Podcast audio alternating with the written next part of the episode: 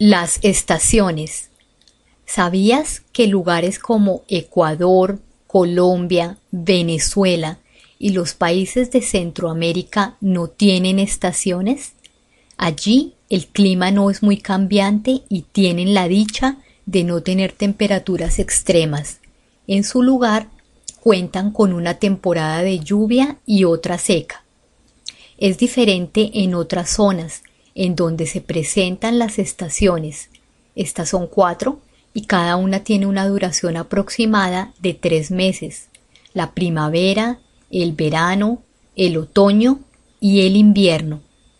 Las cuatro estaciones no se presentan al mismo tiempo en el hemisferio norte que en el hemisferio sur, sino que están invertidas una con relación a la otra. Es decir, que cuando en el norte es el invierno, en el sur será el verano y así con las demás.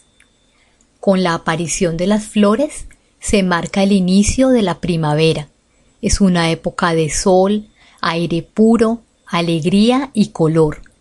Generalmente en este periodo se prepara la tierra para la mayoría de las siembras. Después empieza el verano, tiene los días más largos y es el trimestre del año que registra mayores temperaturas.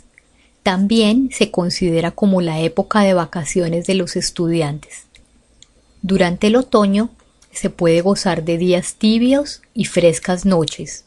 las hojas de los árboles empiezan a cambiar de color y producen un espectáculo magnífico.